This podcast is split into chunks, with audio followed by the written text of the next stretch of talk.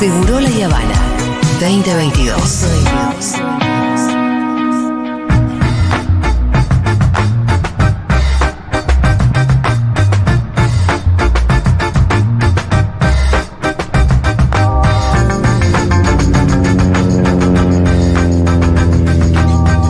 Juan Manuel Car, ¿qué tal, señor? ¿Cómo están ustedes aquí? Che, Juanma, bueno, el martes fueron las elecciones en Estados Unidos. Acá Midterm. en Segurola no pasó nada.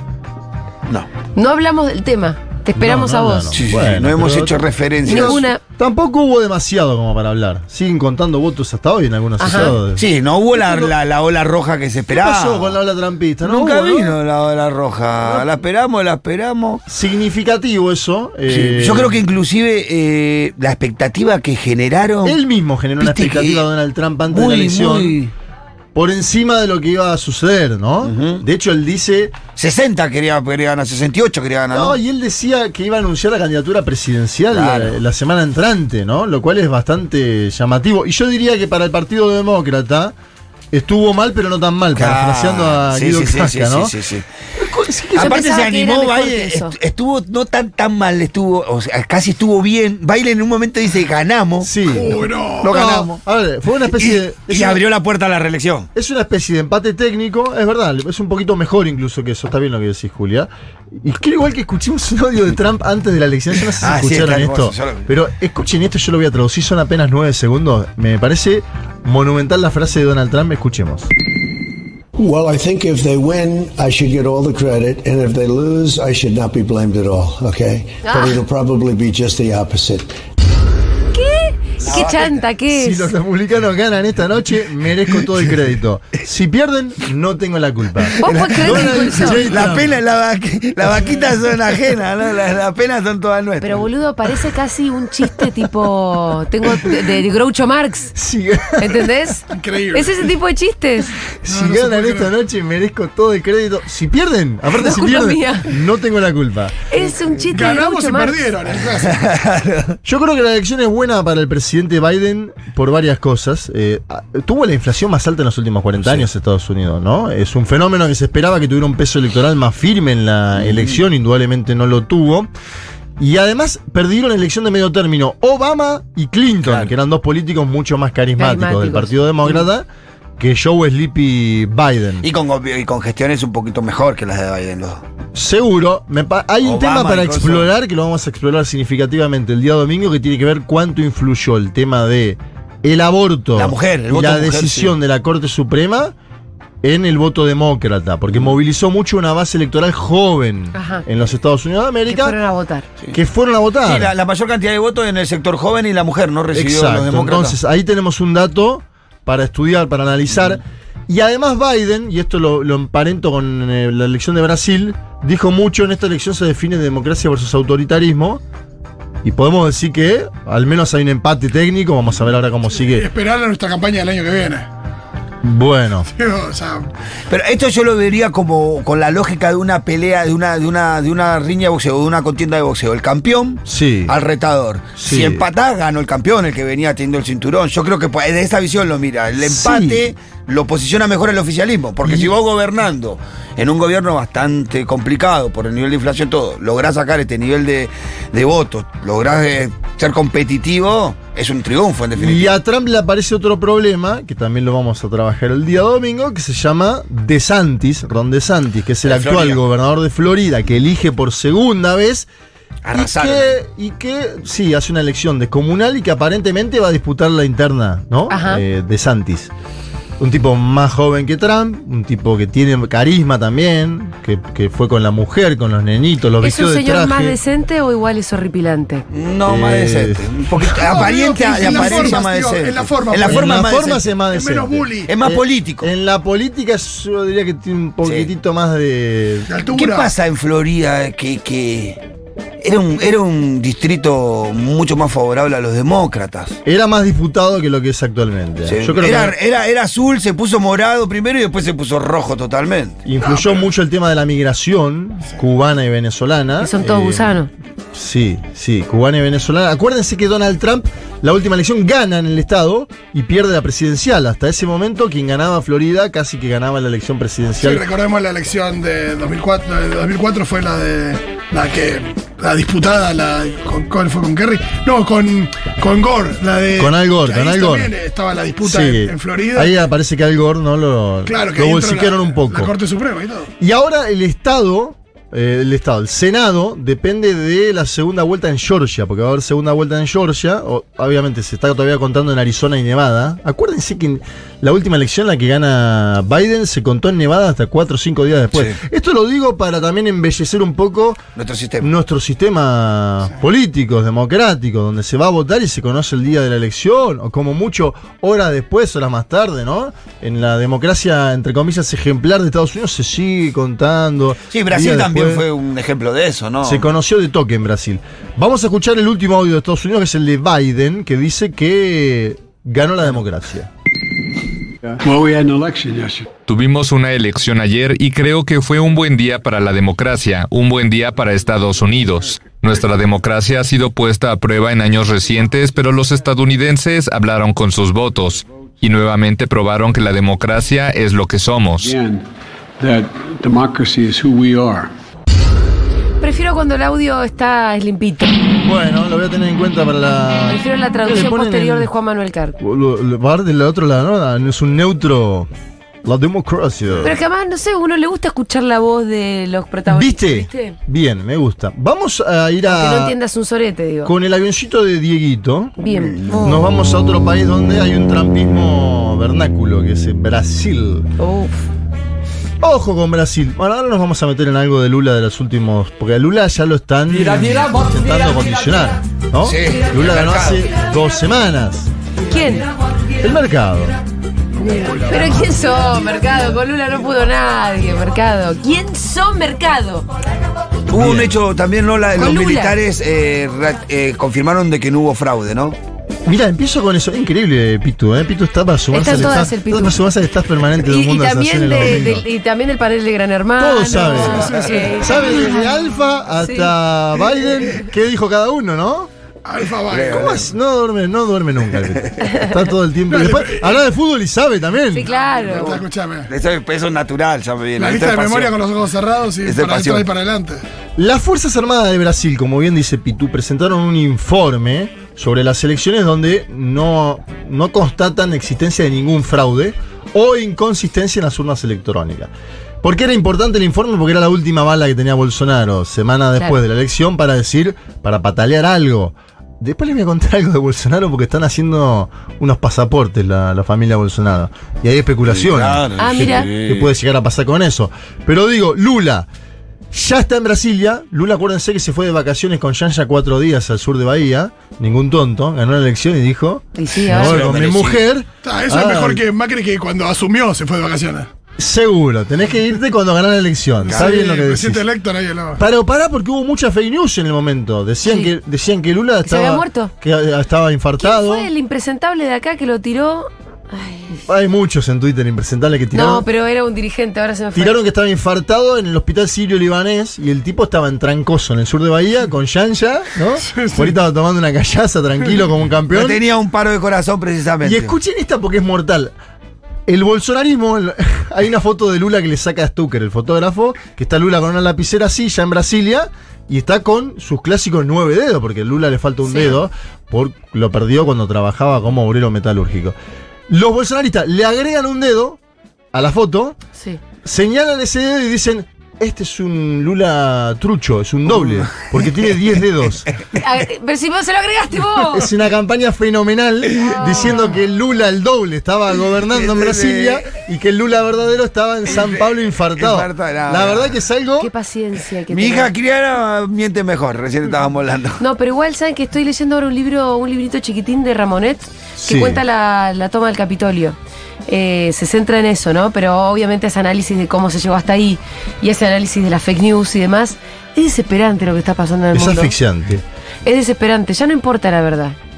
O sea, Ya no importa la verdad. pero bajo ningún No. aspecto. Lo que, lo que hay es un debate de qué sucede. Lo que pasa que vos ya agregándole un dedo, lo señalás, claro. te autoconstruís, es algo. Sí, no, aparte en, en estos tiempos pareciera haber muchas verdades. Sí. Porque cada uno tiene su verdad. Y elige creer lo que lo- y la toma como verdad.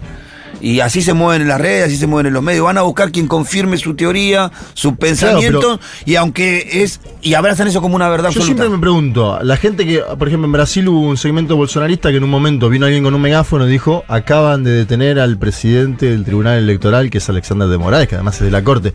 Y toda la gente festejó. No hay uno que saque el teléfono y diga, che, ver, vamos a ver lo Claro. Las Cheque- cosas- El chequeado, ¿no? chequeado. punto.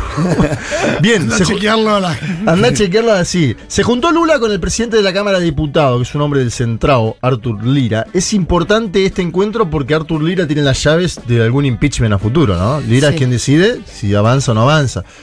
Lula igual tiene buen vínculo, ¿no? Con este Centrao. Se juntó con el Supremo Tribunal Federal, es decir, la Corte Brasilera. Esta foto es importante porque fue la misma Corte que avaló la detención de Lula, ¿no? En el momento en que el juez Moro lo manda a detener. Y ayer Lula hizo un discurso ante parlamentarios. Ahora, para la paciencia de Lula.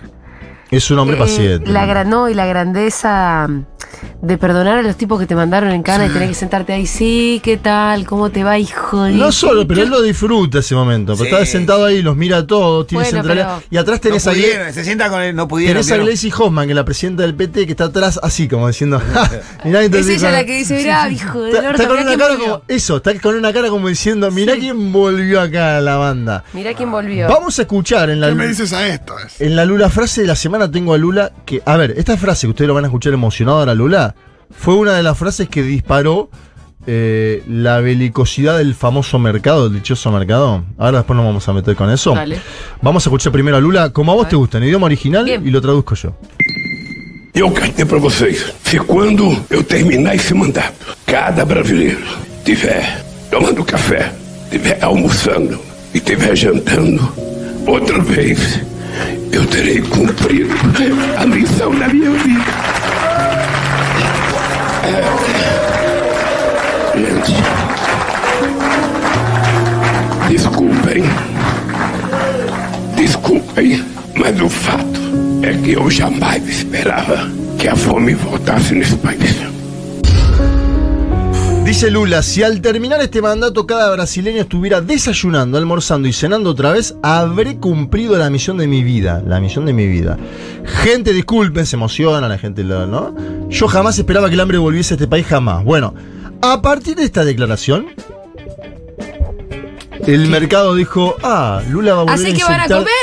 Lula va a volver a inyectar dinero en la economía, le va a dar a los pobres y no a nosotros. Subió el dólar y cayó la bolsa. A partir de este discurso. ¿Vos me estás hablando en serio? Estoy hablando en serio. ¿Pero? Como, ah, ahora pretenden comer, pobres de mierda. Le, le piden equilibrio fiscal a Lula y dicen de dónde va a sacar la plata para hacer una inyección económica.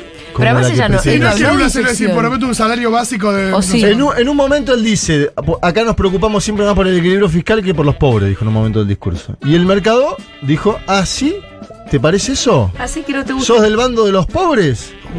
Vamos a hacer que caiga la bolsa. Son la Y misma que suba el mierda. dólar. En la Argentina, en Brasil, en Estados Unidos. Claro, donde pero estén son la misma mierda. Lula le dice, muchachos, no se pongan nerviosos, yo ya goberné, ganaron ustedes, ganó el pueblo. Sí, porque aparte de eso, me parece que no hay ninguna lógica más beneficioso para las grandes empresas o los grandes empresarios de los países en desarrollo que los gobiernos populares. Les va mal. Andá a ver lo- lo- lo- los balances de las empresas de, de Arco, de las grandes empresas durante el gobierno de Macri.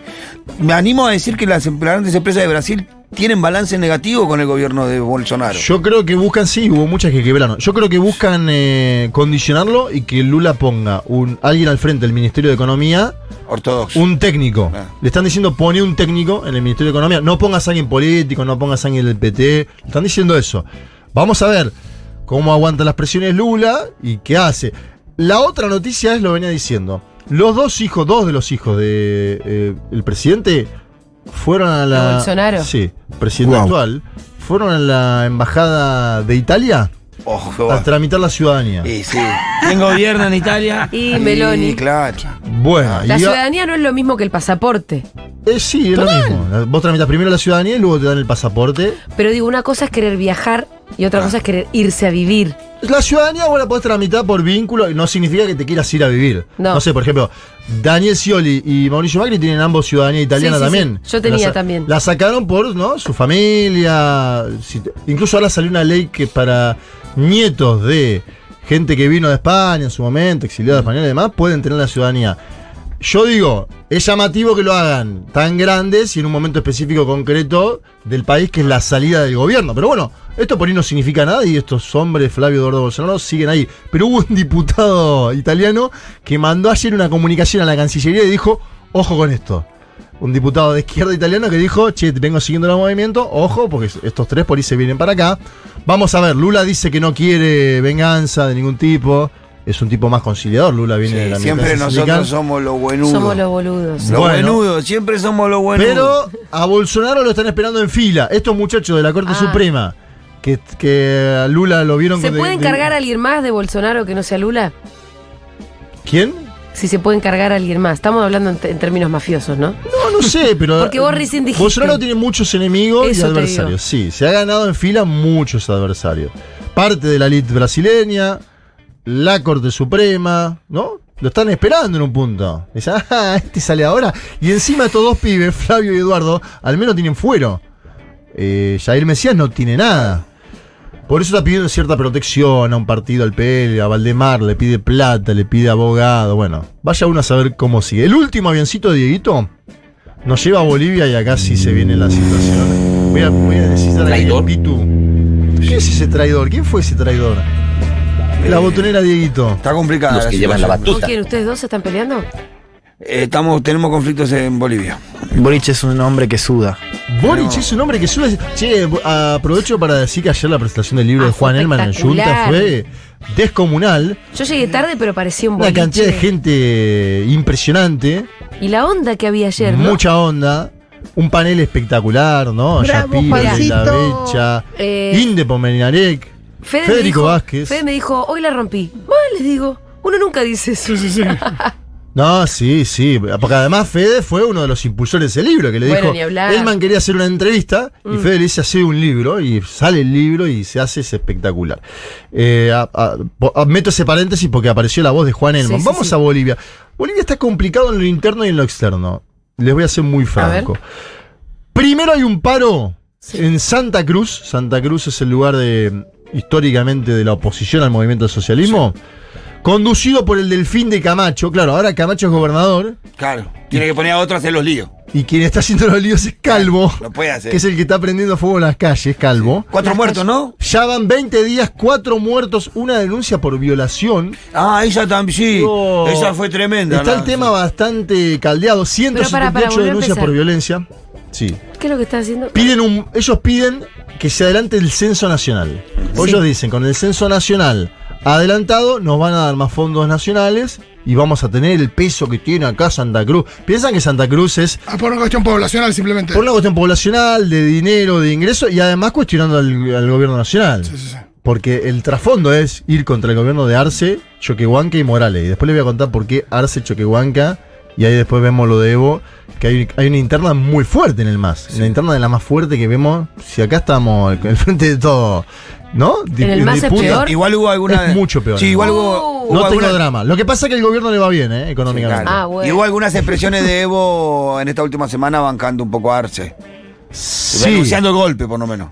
sí. eh, a ver, los aglutina la oposición. Claro, eso. Adentro se están haciendo unas maniobras que uno las ve y dice, epa. Vamos a escuchar a una ministra de la presidencia de Bolivia, Marianela Prada, que es una funcionaria muy cercana al presidente Arce, diciendo qué está pasando con el paro cívico en Santa Cruz. El llamado paro cívico ha generado muerte, ha generado dolor, ha generado violencia, ha generado racismo, ha generado discriminación, ha generado terribles vulneraciones a los derechos humanos, intolerancia, odio, pobreza y hambre. Estos hechos eh, no deben, no pueden repetirse nunca más, por lo que trabajaremos sin descanso para que eh, haya un precedente que hoy más que nunca necesita el pueblo cruceño. Las denuncias que hemos presentado como gobierno nacional son en el ámbito nacional, pero también en el ámbito internacional. Bien, atención, ¿Cómo porque son las protestas que terminan en muertos? No entiendo. Son protestas, ¿no? Sí, violentas. Pero ¿a quién, le- a quién, cómo- quién mata a quién? Hay masistas en Santa Cruz, que son los menos, pero hay. A ver, Marianela Prada, por ejemplo, ministra de la presidencia, vivía en Santa Cruz, antes del golpe de Estado del 2019. Ella me contó de primera mano que en la vivienda de ella, estaba en la vivienda donde vivía, Sí. pasaba un hombre con un bate en la mano y que era para ella el mensaje. ¿sí? Es decir, el- el- el- es, una, es una forma de violencia política muy a cielo abierto la que está pasando en Bolivia. Y le agrega la complejidad, y ahí ahora voy a ello, que hay una interna, como pocas veces yo vi en América Latina, del oficialismo boliviano. A ver, también hay que decir que en Bolivia su- suele suceder a cielo abierto las internas, pero esta que estamos viendo ahora, por ejemplo, les voy a contar un ejemplo particular. El presidente de la Cámara Baja era alguien del ala de vista, Freddy Mamani. Y digo era porque dejó de serlo, ¿no? Este señor Freddy Mamani convocó una sesión de diputados para elegir a la nueva directiva. La suspendió en un momento. ¿Qué hace? La vicepresidenta de él, Miriam Martínez, vuelve a instalar la sesión sin el apoyo de Mamani y elige a Jerjes Mercado, que es alguien más vinculado a Arce Choquehuanca, como el nuevo titular. En- esto, todo esto mientras Evo Morales estaba acá en la Argentina. Uh, Eh, la interna está a cielo abierto. Aprovecharon, digamos, que Evo estaba en la Argentina. Y ¿Se vino a ver una película? Sí.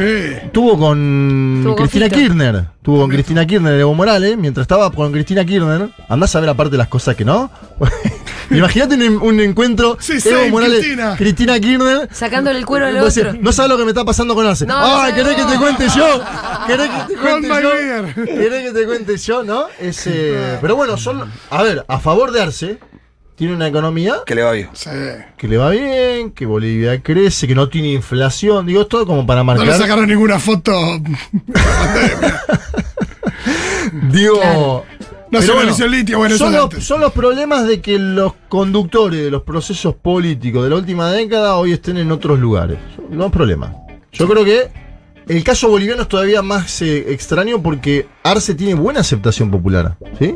No, a- al menos la, la encuesta que hace CELAC de la última semana, Alfredo Fernando Masilla estaba en La Paz Sí. haciendo una encuesta específica y le da una aceptación muy alta a Arce. Arce. ¿Y a Él no lo mide a Evo, él no lo mide a Evo. Ah, No lo mide a Evo, no tenemos el dato de Evo, no lo sabemos. no, pero entonces no sabemos qué cuota de poder todavía tiene Evo. Bueno, eso es lo que habría que investigar. Sí. Ahora, Arce del oficialismo es una figura con mucha aceptación y que tiene buenas chances de, en medio de la interna, porque aparte la interna más a cielo abierto es Choquehuanca Evo, que es histórica, que se detestan, Sí. que se odian, que no se pueden ver. Evo dice que le fue en contra cuando fue aquel famoso plebiscito que perdió, la única elección que pierde Evo, el plebiscito para volver a postularse, que después lo hace por la vía judicial.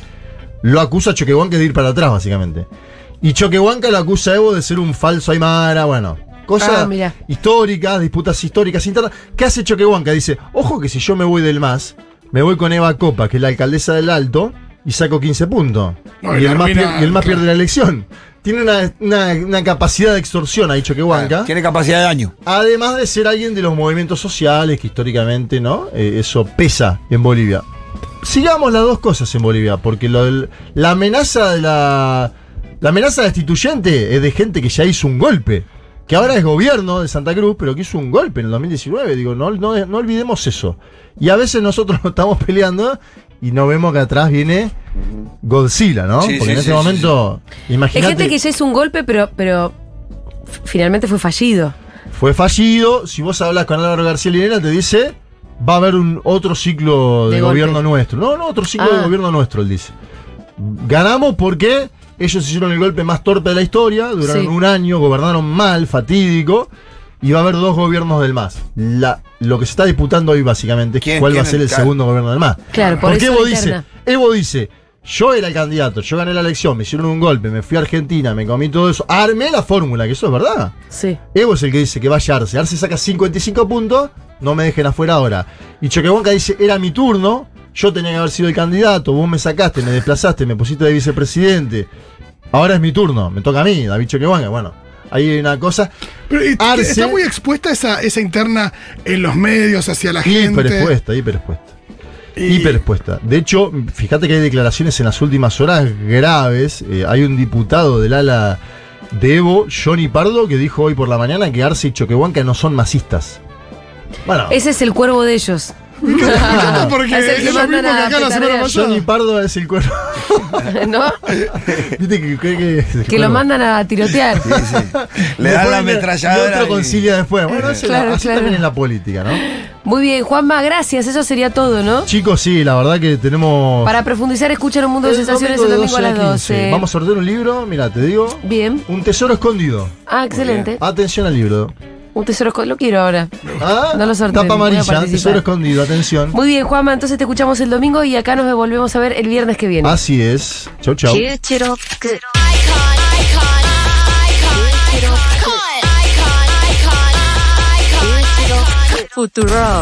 フュ